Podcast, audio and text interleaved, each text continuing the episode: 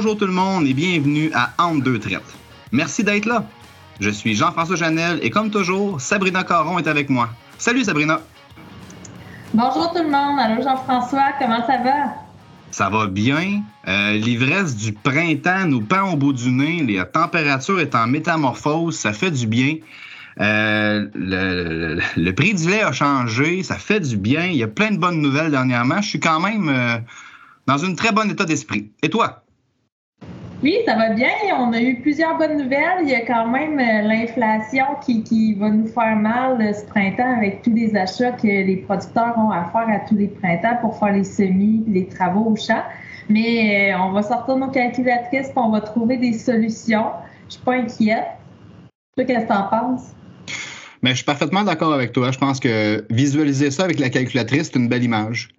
oui, c'est bien de gérer un peu euh, à la routine, mais justement, c'est peut-être un, événement, des modulations de prix qui vont nous obliger à nous remettre en, à, nous remettre en cause, à nous remettre en question, puis euh, à améliorer nos pratiques. Puis peut-être qu'on va pouvoir sortir de tout ça là, euh, encore plus productif et plus performant. Je comprends totalement ce que tu me dis. J'ai vu les mêmes factures que toi. Je vais essayer de rester positif là, puis d'avancer là-dedans. Euh, aujourd'hui, Sabrina, on, va parler d'un sujet qui est très intéressant, c'est qu'on va parler de la santé de nos vaches, puis du bien-être de nos, animaux, en compagnie du docteur Jean-Yves Perrault, président de l'Association des médecins vétérinaires praticiens du Québec. Absolument. D'ailleurs, euh, j'en profite pour remercier ceux et celles qui nous ont envoyé des questions pour notre invité. On apprécie toujours vos commentaires et vos suggestions. Et on a aussi, bien sûr, quelques questions de nos crues. Merci d'être à l'écoute dans deux traites.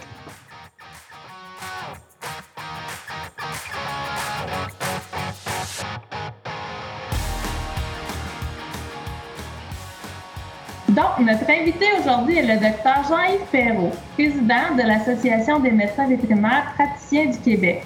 Il est aussi président de DSA HR, une compagnie qui appartient à l'association et qui offre des solutions de gestion en santé animale, entre autres pour les producteurs laitiers. On va l'accueillir immédiatement. Bonjour, Dr. Perrault. Bienvenue à Entre deux traites. Bonjour, bonjour à tous. Puis euh, je vous remercie beaucoup de cette belle invitation-là. Je vous dis tout de suite, c'est mon premier podcast, fait que j'y participe avec euh, beaucoup d'enthousiasme. Merci. Tout d'abord, parlez-nous un peu de vous. Euh, pourquoi Jean-Yves Perrault est devenu vétérinaire? Pourquoi il est devenu président de l'association par la suite? Pourquoi je suis devenu vétérinaire? Ben, en fait, euh, c'est drôle que vous me posiez la question. Euh, ma mère, qui, gardait tous les souvenirs des enfants, euh, m'a déjà sorti un petit document que, j'avais produit, que le professeur nous avait demandé d'écrire en deuxième année primaire, puis c'était sur une feuille. quand je serai grand, je serai. Puis j'avais écrit en lettres carrées, je serai vétérinaire. Puis d'aussi loin je me rappelle, j'ai toujours voulu faire cette profession-là. Pourquoi? Pas parce que je connaissais ça. Euh, on dit parce qu'on aime les animaux. Mais moi, je vous dirais, dans un premier temps, c'est parce que j'aime apprendre. Euh, je, suis intéressé, j'aime ça apprendre sur toutes sortes de sujets. J'aime la médecine, j'aime connaître le mécanisme médical. Je suis manuel, donc j'aime le travail physique. Puis j'aime le milieu agricole. puis ma soeur, son conjoint, il était producteur de producteur laitier. Donc, j'ai grandi aussi à travailler sur une ferme laitière euh, en aidant ma soeur et, son, mon beau-frère. Et j'ai connu la réalité euh, quotidienne de, la traite laitière, de, faire les foins, de ramasser de la roche, euh, de d'un travail continu sept jours semaine. c'est toujours quelque chose que j'ai gardé en tête aussi lorsque j'ai fait mes recommandations dans, mon, dans le cadre de mon travail c'est euh, de, bien comprendre la réalité des, agriculteurs, puis de m'adapter à cette réalité-là, puis comprendre à quel point c'est difficile de changer des habitudes. Donc, quand on fait des recommandations, si on veut que ça porte, il faut comprendre cette réalité-là, dans un premier temps. Pourquoi je suis devenu président de l'association? En fait, je trouve que la profession, c'est motivant, c'est valorisant, et je pense que, comme dans d'autres choses, euh, c'est bon de redonner et euh, je pense que mon implication au niveau de l'association, c'est un peu comme redonner aussi à ma profession qui m'a qui m'a fait grandir aussi durant toute ma carrière. que c'est un, une donner un peu au suivant que je veux faire en, plus dans, dans, le dernier dans la dernière partie de ma carrière. Jean-Yves, est-ce que je peux te tutoyer? Oui, oui, tout à fait. Jean-Yves, j'ai une question. Tu me parles justement de tout ton chemin, ton train de vie, de l'expérience que ça euh, t'a permis d'acquérir. Euh, avec toute la vision sur l'agriculture que tu as. Présentement, les vétérinaires, les vétérinaires praticiens, comment ça se passe? Est-ce que vous êtes assez? Est-ce que ça suffit à la demande? C'est quoi la situation présentement? En fait, le, milieu de la médecine vétérinaire ou la profession, en fait, c'est des entreprises aussi. J'ai une clinique vétérinaire, c'est une entreprise privée, comme une ferme agricole est une entreprise privée. Puis ils sont soumis aux mêmes enjeux de relève, de pénurie de main-d'œuvre. Puis en plus, on connaît aussi le secteur bioalimentaire.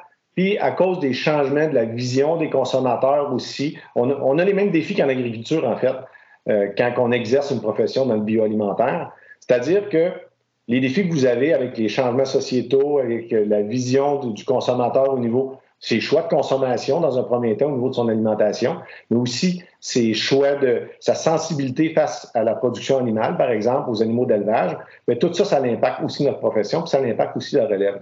Fait que les défis que vous avez, on les a aussi. Puis en plus, bien justement, je pense que d'avoir une grande collaboration entre les agriculteurs et les médecins vétérinaires fait en sorte qu'on soit capable de les relever ensemble ces défis-là, puis justement faire rayonner euh, l'agriculture et notre profession. Puis, en sachant très bien que la, quantité de vétérinaires pour offrir le service, je ne la, qualifierai pas de limitée parce que ça, va y aller, ça en fonction des régions où ce qu'on est pour recevoir les services. Mais vous êtes des médecins. Est-ce qu'on ne pourrait pas se baser sur la médecine humaine puis peut-être avoir des, des super infirmières, autrement dit peut-être des super techniciennes qui pourraient pallier à certains soins. Euh, je ne veux pas parler d'actes précis sur des animaux, mais est-ce qu'il y aurait des actes qu'on pourrait libérer le vétérinaire et demander à une technicienne de faire la job? C'est une excellente question, Jean-François. Puis je pense qu'il faut garder en tête qu'une notion de service, c'est directement lié à la main-d'œuvre, beaucoup plus qu'une notion de produit vendu. Donc, dans ce contexte-là, c'est important de, considérer tout cet enjeu-là. Euh, les techniciens en santé animale, au même titre qu'une super infirmière, peuvent jouer, jouent déjà un rôle important en médecine vétérinaire dans, la profession de tous les jours, dans, les soins quotidiens qu'ils apportent aux animaux. Mais est-ce qu'ils pourraient jouer un rôle différent? Sûrement, on y travaille déjà, mais il faut comprendre que eux aussi dans le milieu de la technique de santé animale, il y a aussi une pénurie de main-d'œuvre présentement. C'est difficile d'avoir des étudiants formés, surtout dans les grands animaux. Il y a d'autres enjeux qui, sont, mis de l'avant. Mais aussi, il faut garder en tête que cette réglementation-là, ce, cadre-là, est fait par euh, l'Ordre des médecins vétérinaires du Québec. L'Ordre des médecins vétérinaires, c'est régi par l'Office des professions, au même titre que le Collège des médecins en médecine humaine c'est l'organisme qui est réglementaire qui est là pour la protection du public. Puis présentement, on travaille là en, étroite collaboration, évidemment, avec l'Ordre des médecins vétérinaires du Québec, avec la Faculté de médecine vétérinaire, avec le MAPAC, puis avec l'UPA aussi qui vous représente, sur euh, différentes solutions, court, moyen terme, puis long terme aussi. Parce qu'il faut non seulement répondre aux besoins actuels, immédiats, mais aussi à ceux de demain. C'est sur ces enjeux-là, c'est de cette façon-là, en fait, qu'on adresse la situation. Une autre bonne nouvelle qu'on vient d'avoir, qui vient d'être confirmée justement dernièrement au niveau de l'enjeu de pénurie de la, relève et la pénurie de main-d'œuvre en médecine vétérinaire, principalement en région et dans le bioalimentaire, c'est la, mise en place d'une nouvelle, euh, nouvelle cohorte de médecins vétérinaires qui vont être formés en région euh, à l'Université du Québec à Rimouski. Il va y avoir 25 étudiants supplémentaires euh, qui vont être formés pour les trois premières années de médecine vétérinaire dans un campus régional à Rimouski, qui va être associé avec l'Université de Montréal et la Faculté de médecine vétérinaire de Saint-Hyacinthe, évidemment. Mais ce que ça a comme enjeu, en fait, cette, euh, cette bonne nouvelle-là, c'est qu'éventuellement, ces étudiants-là qui vont être formés à distance, ça va en faire 25 de plus, potentiel aussi pour répondre aux besoins autant des grands que des petits animaux, mais aussi d'un enjeu régional. Les médecins vétérinaires comme en médecine humaine, la médecine humaine, c'est déjà un programme qui est déjà mis en place. Euh, on, sait qu'il y a des médecins qui sont formés euh, de l'Université de Sherbrooke ou l'Université de Montréal, pardon, qui sont formés à Trois-Rivières ou à Chicoutimi. Mais on sait très bien que ces médecins-là, une fois formés, qui viennent ou non de la région, mais le fait que leur formation a été faite en région, en périphérie, fait en sorte qu'ils choisissent une pratique souvent régionale. Ce qu'on espère, justement, c'est qu'avec ces nouveaux 25 vétérinaires-là, on ait plus de vétérinaires qui optent pour euh, la pratique des grands animaux, évidemment, mais aussi pour une pratique en région. Et on a déjà l'expérience de la médecine humaine, fait qu'on est très confiant là-dessus. Puis ça vient d'être annoncé là, par euh, euh, les ministres de l'enseignement supérieur. C'est quelque chose qui va se mettre en place. On parle de plus moyen terme, là, parce qu'il faut adapter les bâtiments, adapter les, les, les, cohortes, les professeurs, un peu de médecine à distance. Il y a des choses à mettre en place, mais dans les prochaines années, une solution moyen-long terme, c'est un des, très, très bonnes, une des très, très bonnes nouvelles qu'on a eues. Parlant de relève, docteur Perrault, j'ai une question ici qui nous vient de René Dutil. Euh, il se demande si un jour il va y avoir deux contingents à l'école vétérinaire, un pour les petits animaux et un pour les grands. Est-ce que ça serait quelque chose qui pourrait améliorer les choses?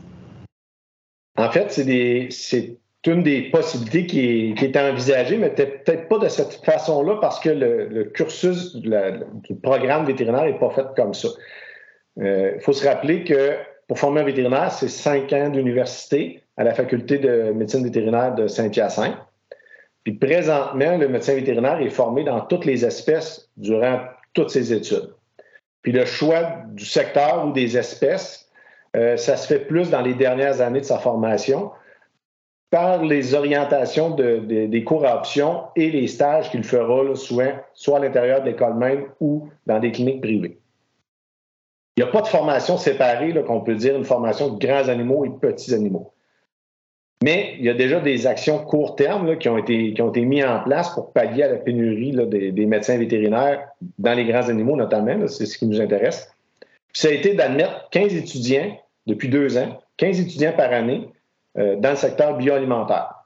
Puis ça, ces étudiants-là, en fait, ils ont un peu un, cadre spécial, c'est-à-dire il y a 15 places réservées pour des étudiants qui vont, euh, qui vont avoir, avant même de pouvoir passer, euh, de, poser leur candidature pour devenir étudiant en médecine vétérinaire, ils, vont devront avoir complété 35 heures de, formation avec un médecin vétérinaire dans les grands animaux. Et ils devront avoir aussi complété 500 heures euh, sur une ferme.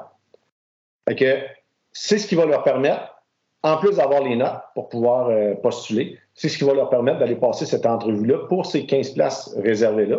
ce qui est intéressant, c'est que déjà, ces étudiants-là, déjà, les, deux premières cohortes, euh, qui sont en première et deuxième année présentement, réussissent très bien.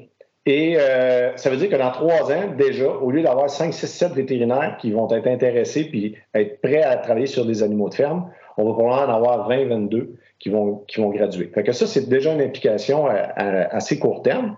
Puis une autre chose aussi qui a été mise en place, c'est les stages du MAPAC qui, qui, sont en place depuis euh, trois ans, qui ont été renouvelés pour un autre trois ans. C'est des stages en milieu de travail spécifiquement pour le bioalimentaire. C'est ouvert à tous les étudiants. À chaque année, il y a entre 60 et 80 étudiants qui vont participer dans des, qui vont faire des stages de 4 à 12 semaines dans les cliniques vétérinaires. Puis ils vont faire ça euh, euh, en observation, puis connaître le milieu, connaître le, vraiment le travail quotidien du médecin vétérinaire. Puis ça, ça porte ses fruits déjà aujourd'hui parce que présentement, il y a des médecins vétérinaires qui vont graduer dès en mai, euh, en mai 2022, dans, dans, quelques semaines, qui vont graduer. Ce sont les premiers étudiants qui ont fait ces stages-là. Et euh, je vous dis, on a plein de, belles histoires d'étudiants qui s'orientaient vers les petits animaux, qui connaissaient très peu le milieu bioalimentaire. Puis grâce à ces stages-là, ils ont réorienté leur choix de cours, de stage, et ils vont travailler, puis ils vont sillonner nos rangs de campagne au service des, producteurs laitiers et des autres espèces là, dans, les, dans, quelques semaines seulement. C'est un, un beau succès. Ah, très intéressant. Euh, notre dernier épisode portait sur la Journée internationale des femmes. Et qu'on voulait savoir, c'est quoi le portrait de la situation chez les vétérinaires? Est-ce qu'il euh, y a plus de femmes que d'hommes? Comment ça se comporte dans ces dernières années?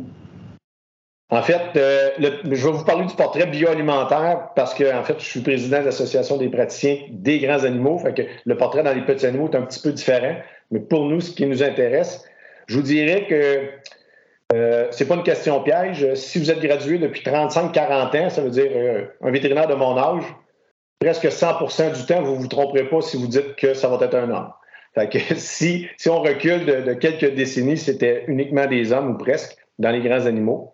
Aujourd'hui, notre réalité, puis je regarde nos membres présentement à l'Association des médecins vétérinaires praticiens du Québec, si un vétérinaire est gradué depuis moins de 10 ans, ben, le deux tiers sont des femmes présentement. Puis c'est quelque chose qui, se reflète au niveau des étudiants et c'est quelque chose qui, c'est la réalité de demain aussi.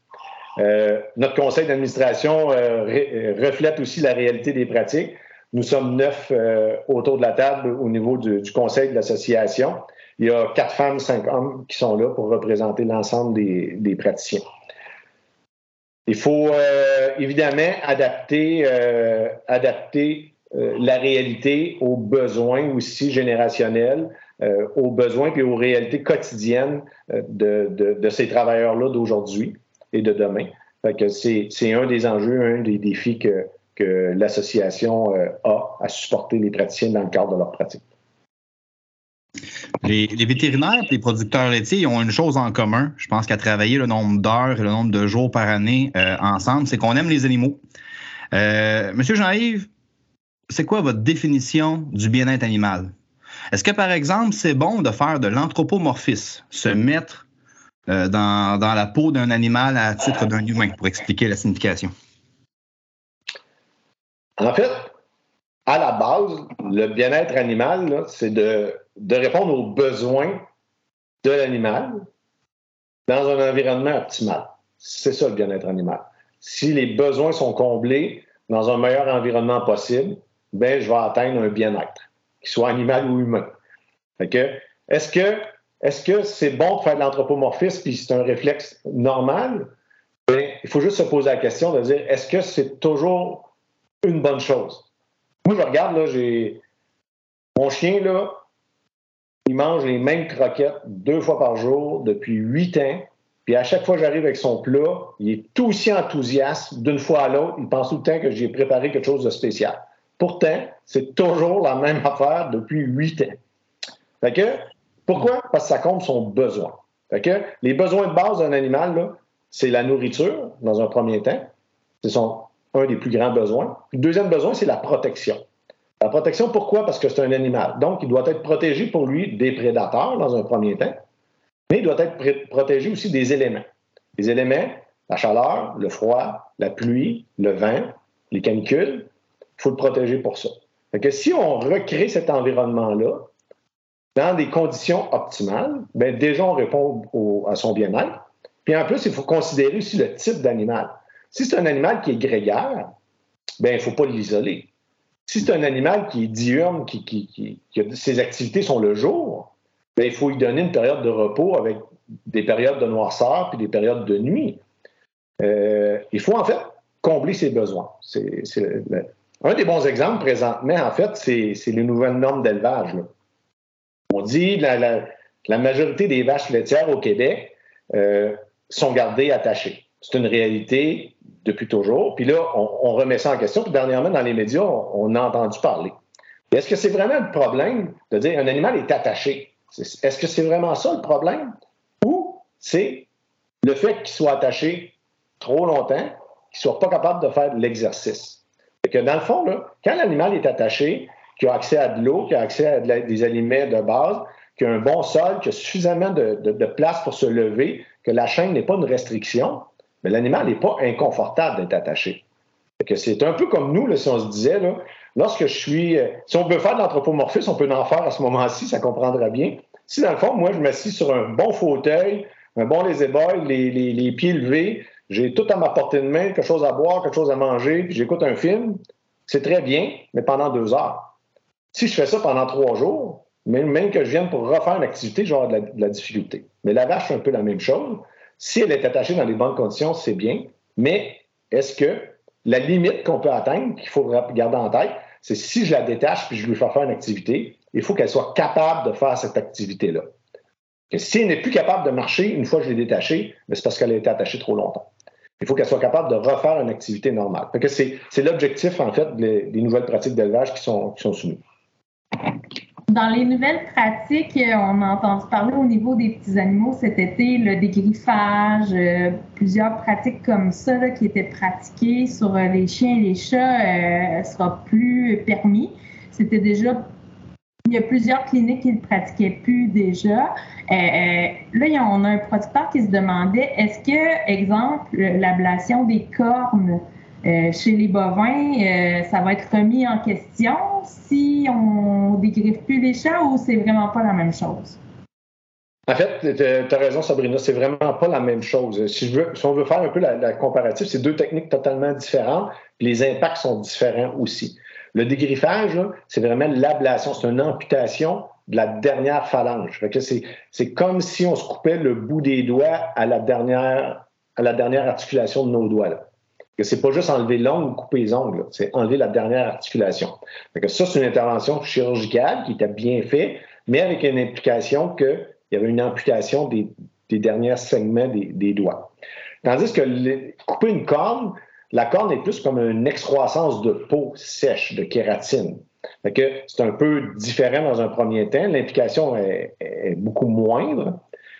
Puis il faut, se rappeler aussi pourquoi qu'on fait ça aussi. Un animal, à la base, a des cornes pour se protéger. Se protéger contre un prédateur ou se protéger contre ses semblables. Dans des conditions d'élevage, ben ça, c'est contrôlé. le besoin des cornes n'est plus là dans un premier temps. Dans un deuxième temps, le fait de garder les cornes, ça peut être un enjeu de sécurité euh, pour les, intervenants autour, puis pour même les autres animaux aussi. il, y a, une raison, mais c'est pas futile de penser qu'il faut écorner les animaux. Puis présentement, l'écornage est très, très bien encadré dans une procédure normalisée écrite qui, est obligatoire. Et cette procédure-là fait en sorte que l'écornage doit se faire dans un, dans un cadre très précis, euh, à un âge spécifique aussi, euh, avec des conditions d'anesthésie locale et ou de sédation, et avec une analgésie par la suite aussi, pour s'assurer que euh, toutes les règles de bien-être animal sont bien, sont bien respectées. Puis aussi, au-delà de la question des cornes, il y a aussi, je pense, une question de l'euthanasie. Ça y va de pair avec une annonce que Sanimax, le principal récupérateur des carcasses d'animaux au Québec, euh, a fait dernièrement. Euh, Sanimax va cesser de ramasser des animaux euthanasiés avec des barbituriques. Fait que là, petite avalanche de questions, là, mais à titre de producteur laitier, on fait quoi? Euh, vous avez parlé des procédures normalisées, il faut-tu les mettre à jour? C'est quoi que ça implique, cette annonce-là, pour nous, un peu en, lien justement avec le bien-être animal. Oui, euh, les procédures normalisées, oui, possiblement vont devoir être mis à jour. Si dans votre procédure normalisée, c'était écrit, par exemple, pour une euthanasie, normalement, c'est procédé par le médecin vétérinaire, mais c'est le médecin vétérinaire qui va, qui va mettre, ajuster sa technique euh, d'euthanasie à la demande. Donc, ça, c'est pas un problème. Si vous-même, vous procédez à des euthanasies, par exemple, par arme à feu ou percuteur, mais ça, sera, ça sera adapté. Euh, l'autre chose, l'utilisation de barbiturique, ça se fait dans un cadre très, très précis dans toute la réglementation, parce que tous les médicaments sont réglementés. Et en plus de la réglementation standard, les narcotiques, comme les barbituriques, il y a une réglementation spéciale. C'est très, très, très encadré pour un médecin vétérinaire. Chaque millilitre qu'il administre doit être euh, euh, colligé dans un registre autant à l'achat qu'à l'utilisation, que c'est très encadré. En fait, il faut comprendre que l'intervention d'euthanasie, dans un premier temps, c'est une intervention qui est sensible. Autant pour le producteur, il n'y a pas un producteur qui aime ça, prendre cette décision-là ou perdre un animal, mais c'est très sensible aussi pour le médecin vétérinaire. Gardez en tête que le médecin vétérinaire il est formé pour soigner, pour guérir. Là, il y a toujours un sentiment d'échec un peu quand on doit procéder à l'euthanasie, même si l'euthanasie fait partie parfois euh, du bien-être animal puis de la meilleure décision à prendre. en fait, le retrait de l'utilisation des barbituriques dans ce cas-ci fait juste, juste mettre en lumière la nécessité de, de, mettre en place une technique différente pour procéder à l'euthanasie. Puis il y en a des solutions. Euh, on va utiliser d'autres médicaments qui, qui, qui n'amènent pas le, problème de résidus. Euh, il faut juste adapter euh, la technique, mais garder en tête que l'euthanasie, il faut informer, il faut former, puis il faut accompagner, je vous dirais, autant le producteur que le médecin vétérinaire là-dedans. Puis déjà, depuis plus d'un an, euh, on a l'association, avec l'aide de la faculté de médecine vétérinaire, on avait donné beaucoup de formations et aux vétérinaires et aux producteurs, justement, pour les accompagner là-dedans dans ce processus-là. on a été un petit peu avant-gardiste là-dedans. Puis j'ai peut-être un petit complément de question. Ça, c'est surtout pour, je pense, bien faire comprendre à tous les producteurs qui nous écoutent. Le barbiturique qui est injecté dans la vache, si Sanimax ne veut pas le récupérer, est-ce que tu peux expliquer le pourquoi? C'est que le produit, autrement dit, s'en va dans le sous-produit fabriqué par Sanimax. En fait, euh, vous savez, vous savez autant que moi qu'à chaque fois, on essaie d'utiliser le moins possible de médicaments. Quand que vous, vous devez en utiliser un, euh, il y a une période de retrait qui est associée au niveau du lait, au niveau de la viande. C'est très, très encadré pour assurer justement euh, l'innocuité du produit. ça, c'est déjà bien réglementé. Un médicament, dans un premier temps, il est éliminé par le métabolisme de l'animal, par le temps, puis par sa capacité de, de, métaboliser le médicament. Deux éléments qu'on n'a plus quand on euthanasie un animal. Il n'y a plus de métabolisme, on n'a plus de temps parce que le temps vient de s'arrêter pour cet animal-là. Donc, il y a un résidu qui ne, disparaîtra pas euh, rapidement. l'animal est disposé rapidement, on le comprend, c'est une carcasse, donc elle doit être détruite rapidement ou, réutilisée d'une façon différente. pour ces raisons-là, puis assurer justement que on sait que ces carcasses-là vont produire d'autres sous-produits, puis vont être réutilisés, vont être revalorisés différemment. Puis ils veulent s'assurer justement que dans cette chaîne de, de, revalorisation-là, il n'y ait pas de résidus de barbiturique. Merci, Maïf. On a encore beaucoup de choses à discuter avec Dr. Jean-Yves Perrault, président de l'Association médecins vétérinaires praticiens du Québec, mais on doit s'arrêter pour un court message de notre commanditaire. De retour dans 30 secondes.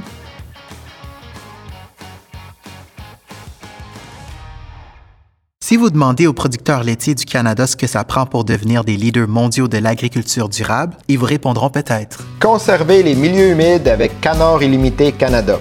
Découvrez des façons innovantes de réduire le plastique avec AgriRécup. Soutenez la biodiversité avec Arbre Canada. Si vous demandez aux vaches laitières, elles disent toujours la même chose. Les producteurs laitiers du Canada. Faire plus aujourd'hui parce qu'on est ici pour demain. Découvrez-en plus sur icipourdemain.ca.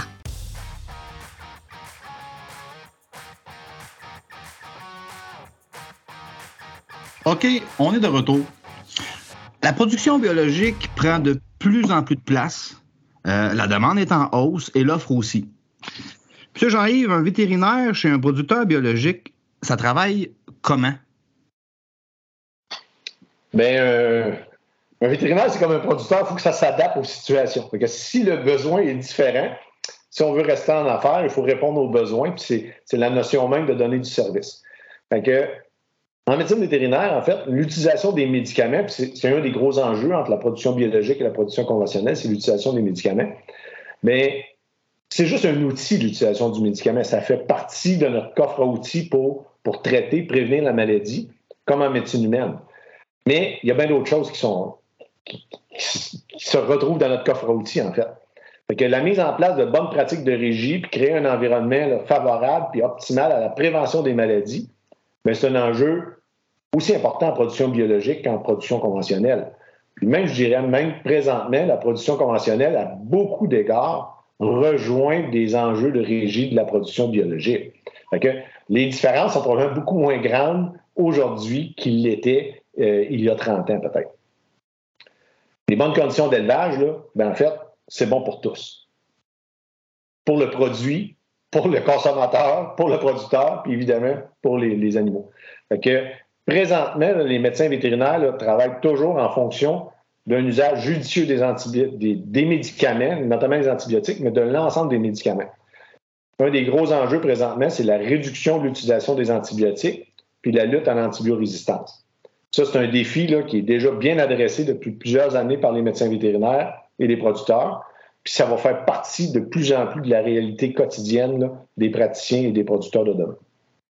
Justement, euh, on parle euh, des antibiotiques. On avait une question d'un producteur. Euh, Sylvain se demandait c'est quand que le reste du Canada va avoir le même règlement que nous au Québec, parce que nous, exemple, on ne peut plus utiliser l'excellent, la classe 4, je crois, et la classe 1 des antibiotiques.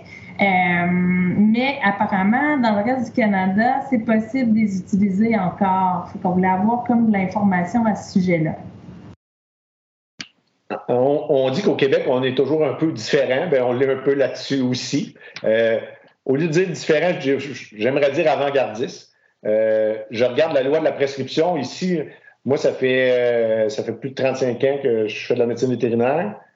Déjà, à ce moment-là, on devait prescrire les médicaments.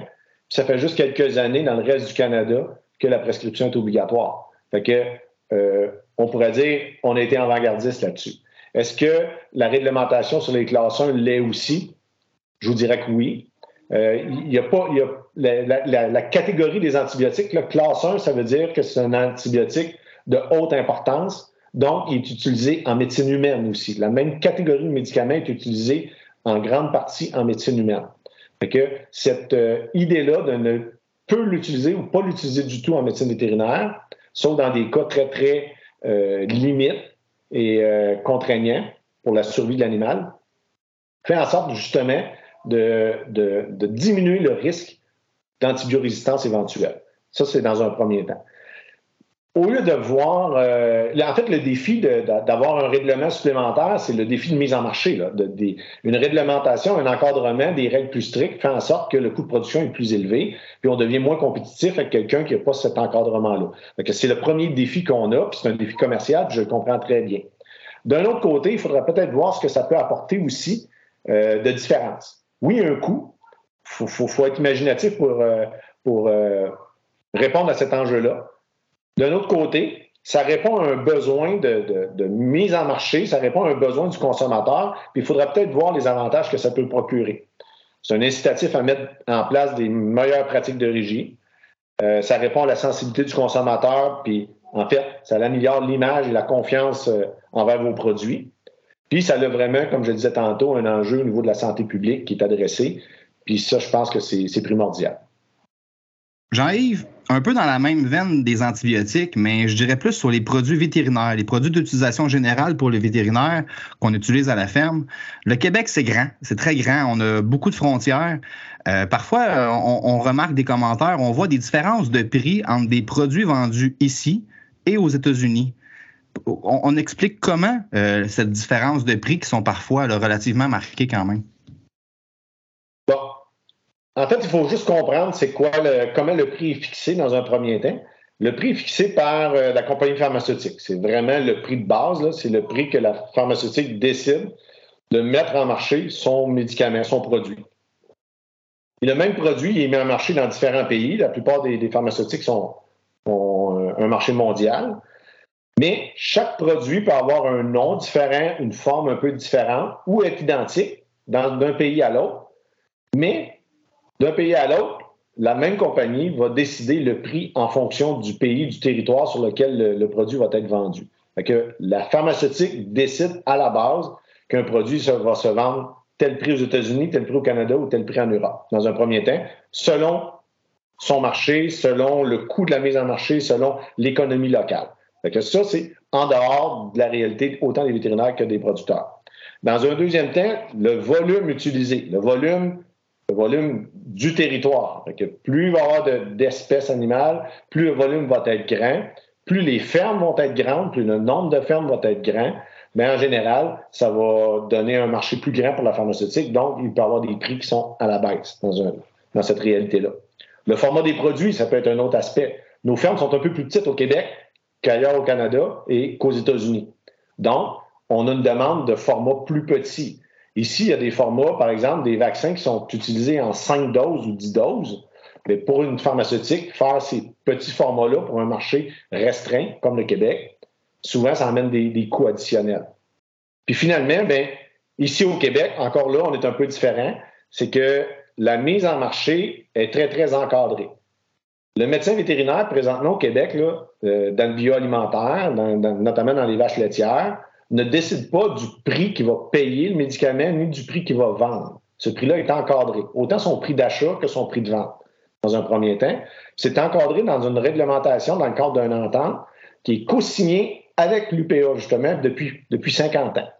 L'ensemble des vétérinaires au Québec, on ne décide pas du prix qu'on paye le médicament ni du prix qu'on vend. C'est l'entente qui le décide depuis, depuis 50 ans. Puis est-ce que ça crée des prix à la hausse? En fait, c'était quoi l'idée de, cette entente-là? C'était de donner un accès assurer l'accès, en fait, à l'ensemble des producteurs de tout le territoire. Tu l'as dit, Jean-François, le, Québec est grand. On voulait s'assurer avec cette entente-là que l'ensemble des producteurs de toutes les espèces aient accès aux médicaments et ce, au même prix. Puis ça, ça a fonctionné depuis 50 ans. Puis si on dit, est-ce que ça donne un coût plus cher? Bien, en 2018, il y a eu une étude pan-canadienne euh, sur l'ensemble des soins vétérinaires, notamment les médicaments, parce que ça fait partie du service vétérinaire. Puis cette étude-là, euh, pas seulement sur un produit qui passe sur Facebook, parfois, qu'on dit, regarde, c'est le même produit qui est moins cher, mais sur l'ensemble de la médication qui, est accessible aux producteurs, bien, a montré que euh, la majoration et le prix de vente des médicaments au Québec était le plus bas au, Canada. Ah, intéressant. Euh, parlant des États-Unis, il y a, j'ai entendu dire qu'il y a euh, une compagnie américaine qui achète des cliniques vétérinaires au Québec. Peut-être ailleurs au Canada aussi. Là. Fait que là, on a Olivier qui se demande si ça prendrait pas une loi pour empêcher les compagnies américaines d'acheter plein de cliniques vétérinaires au Québec. Puis, tu sais, c'est grave que des compagnies américaines achètent nos cliniques vétérinaires? Je ne sais pas si tu peux nous parler un peu de ça. Euh, oui. Euh, premièrement, Olivier, c'est une excellente, c'est une excellente question. C'est une excellente idée si c'était applicable d'avoir une loi pour le faire, puis d'empêcher cette, situation-là. Mais en fait, il y a déjà un règlement au Québec. Euh, puis, Sabrina, tu disais, est-ce que ça se passe juste au Québec, puis c'est ailleurs au Canada? Euh, je te dirais, présentement, c'est même, euh, c'est mondial. Présentement, euh, il y a des compagnies qui achètent beaucoup de commandes. Même au Québec, on était un peu en retard là-dessus. Ça a commencé beaucoup plus, peut-être il y a une dizaine d'années dans les cliniques de petits animaux, notamment. Au Canada, c'est déjà, déjà actif depuis longtemps. Aux États-Unis, la même chose. Puis en Europe aussi.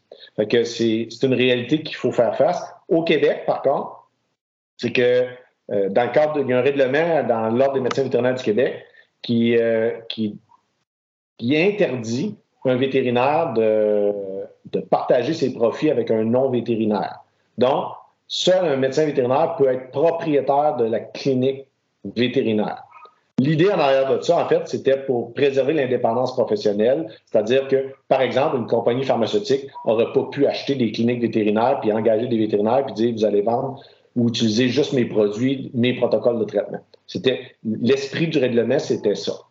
Pourquoi aujourd'hui il y a des compagnies d'investisseurs qui peuvent acheter les cliniques? Ben c'est parce que justement, ben l'encadrement légal corporatif fait en sorte qu'il peut avoir un petit peu des vides dans la loi, puis faire en sorte qu'il peut avoir des vétérinaires qui participent avec des investisseurs qui peuvent acheter par des compagnies d'autres cliniques vétérinaires. Fait que ça, est-ce que c'est. Quel est l'impact de ça? En fait, c'est la base de, la question. Quel impact que ça peut avoir sur les, soins? Mais en fait, l'Ordre des médecins vétérinaires du Québec est très préoccupé par cet aspect-là, surtout en regard de l'accès aux soins, là, autant pour les petits que les grands animaux, dans un cadre là, que éventuellement il y aurait presque un monopole, soit dans un secteur d'activité ou dans une région. Est-ce que ça pourrait impacter l'accès aux soins? Possiblement, puis l'Ordre est, très préoccupé euh, face à ça. Par contre, on est dans le bioalimentaire, il faut comprendre qu'une clinique de petits animaux et de grands animaux, c'est très, très différent. Euh, pourquoi que depuis 10 ans, ces groupes d'investisseurs-là visaient notamment les cliniques de petits animaux, puis c'est encore ça? Parce que les cliniques de petits animaux, ils ont un aspect de, commercialisation, un espace boutique, en fait, dans les petits animaux, et un marché au niveau de la revente des, moulets, notamment pour euh, les chiens et les chats. Des accessoires, des produits pour animaux. Euh, et ce marché-là, c'est un marché qui est en très, très, très forte croissance. Il y a des soins, oui, mais un aspect commercial boutique. Tandis que dans les grands animaux, c'est très peu. une clinique de grands animaux, la base de son service, c'est du service livré par le médecin vétérinaire lui-même, par des interventions, des recommandations qui vont être livrées un à un avec un contact interpersonnel de personne en personne. Donc, cet aspect-là, peut-être pour un investisseur, c'est peut-être moins intéressant, en fait. Euh, c'est moins intéressant d'investir dans, des, dans un humain, peut-être, dans ce contexte-là, que dans des pieds de plancher commercial des pieds de tablette pour vendre des choses. Fait que, d'un autre côté, ça rend l'aspect un peu moins intéressant pour des investisseurs des, cliniques de grands animaux. D'un autre côté, pour nous, c'est un excellent, un excellent point pour la relève parce que c'est une des choses qu'on valorise dans, les, pour les, dans le secteur bioalimentaire et dans les grands animaux, c'est-à-dire que même aujourd'hui, dans le contexte actuel, euh, si un jeune de la relève veut devenir entrepreneur, bien, il peut le faire encore aujourd'hui. Il peut le faire au même titre que, euh, que Jean-François puis Sabrina, vous avez pris la relève de vos parents. Bien, en médecine vétérinaire, c'est encore ça dans les cliniques de grands animaux, c'est que la relève peut se passer justement d'un vétérinaire qui quitte à sa relève et sans avoir l'idée d'être obligé de vendre un, grand groupe, par exemple. C'est un des aspects qu'on met de l'avant justement pour euh, valoriser la relève dans le, bio, dans le bioalimentaire. Jean-Yves, les, producteurs laitiers veulent toujours être de plus en plus impliqués dans les décisions concernant la santé des animaux. On, aime faire affaire avec le vétérinaire, mais on, veut être aussi proactif personnellement à la ferme. Il y a Emmanuel qui demande quel outil peut-on mettre en place pour donner plus d'autonomie aux producteurs, pas juste quand ils sont malades, mais aussi en prévention. En fait, les producteurs sont de plus en plus informés et formés, en fait, pour effectuer une majorité d'interventions. C'est déjà, c'est déjà beaucoup ça qui est fait présentement. Euh, aujourd'hui, le médecin vétérinaire, euh, il fait des recommandations, il établit des protocoles de traitement. Ben, la plupart du temps, c'est l'éleveur qui va faire le travail. Nous, on va juste le guider là-dedans. Euh, aujourd'hui, on travaille de plus en plus à mettre en place un accompagnement à distance via la télémédecine. C'est une réalité que justement, si on essaie de trouver les, bons côtés, la pandémie, justement, nous a peut-être précipité davantage dans ça, mais c'est une bonne chose. Fait il faut retirer les aspects positifs d'un fois de l'adversité. S'il y en a une de la pandémie qui peut nous, avoir apporté, ben, c'est justement la télémédecine.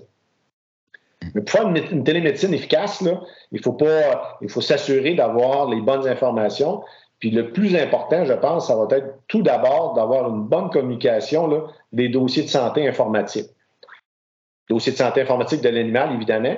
Une bonne communication entre le logiciel du médecin vétérinaire et le logiciel du producteur. Fait que ça, c'est vraiment la base pour euh, établir, euh, euh, de s'assurer d'établir, d'être bien, bien au courant de la situation dans un premier temps, du problème, de faire un bon diagnostic puis de faire les bonnes recommandations présentement, il y a déjà un projet pilote depuis plusieurs mois qui est en cours en région, justement pour pallier un problème d'urgence. Que justement, les urgences sont, faites ou sont supportées par des vétérinaires qui sont à plus longue distance. Donc, il y a toujours une consultation en télémédecine avec le producteur et le médecin vétérinaire avant que le vétérinaire se dépasse pour faire une urgence. Puis on s'est aperçu dans ce cas-là, présentement, dans cette étude-là qui est déjà en cours, que ça diminue de beaucoup les déplacements du vétérinaire, justement, euh, vers, euh, vers, le, vers la ferme comme telle. En plus de, sauver temps et argent, euh, sans, sans, compromettre le, bien-être animal, ben, ça a un aspect aussi au niveau de, du soin total au niveau des animaux et de la réalité conciliation travail-famille. Il y a un deuxième projet qui va être mis en place rapidement aussi, c'est d'accompagner les, les, producteurs là, qui sont sans service informatique présentement ou qui utilisent peu euh, l'informatique à la ferme, justement pour, ce que je disais tantôt, s'assurer d'avoir une bonne numérisation des données puis du dossier de santé euh, et une bonne communication avec son vétérinaire, justement pour avoir une télémédecine qui est efficace. En terminant, docteur Perrault, si on regarde vers l'avenir, vous venez d'y toucher un petit peu. Euh, c'est quoi les orientations que l'association prend pour les dix prochaines années? Euh, l'avenir de l'agriculture, c'est quoi votre vision? On s'en va vers quoi? Est-ce qu'au niveau des études en médecine, il va y avoir des changements? Euh, qu'est-ce que vous aimeriez nous dire en conclusion?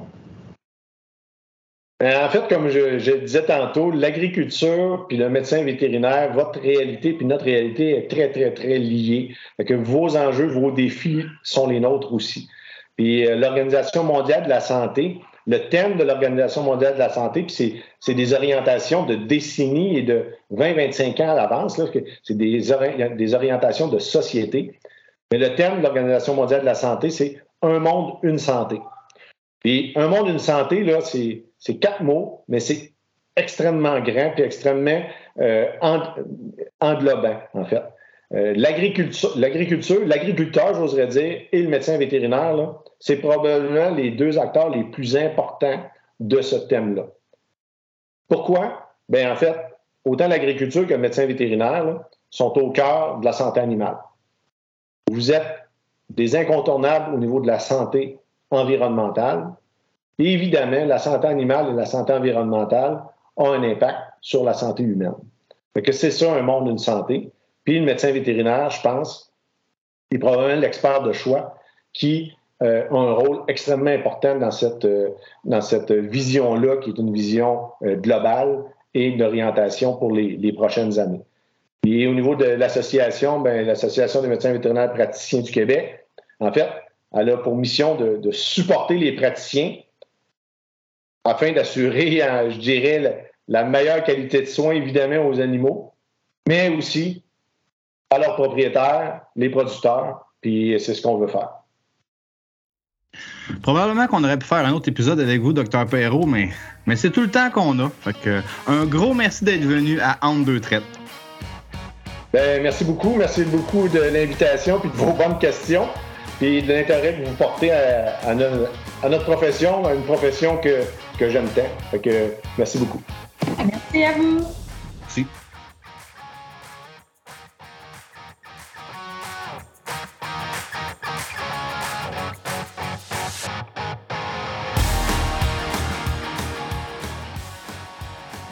Je pense qu'on pourrait faire un autre épisode au complet avec le docteur Perrault. C'est tellement un domaine vaste, on pourrait le réinviter régulièrement parce qu'il y a toujours des sujets d'actualité dans ce domaine-là. Docteur Perrault est une personne extrêmement verbale, explique bien les choses. Euh, vraiment, il n'y a pas aucune question, je pense, qui a pu le faire trébucher. Il avait de l'air préparé. Oui, exact. Euh, c'est tout pour cet épisode d'Entre deux traites. Un gros merci à notre invité, Dr. Jean-Yves Perrault. Merci également à notre commanditaire, les producteurs laitiers du Canada. On travaille déjà sur le prochain épisode. N'hésitez pas à nous faire part de vos suggestions et commentaires via notre page Facebook ou notre compte Twitter. On est facile à trouver. Merci tout le monde. On se retrouve bientôt pour un autre épisode de Entre deux traites.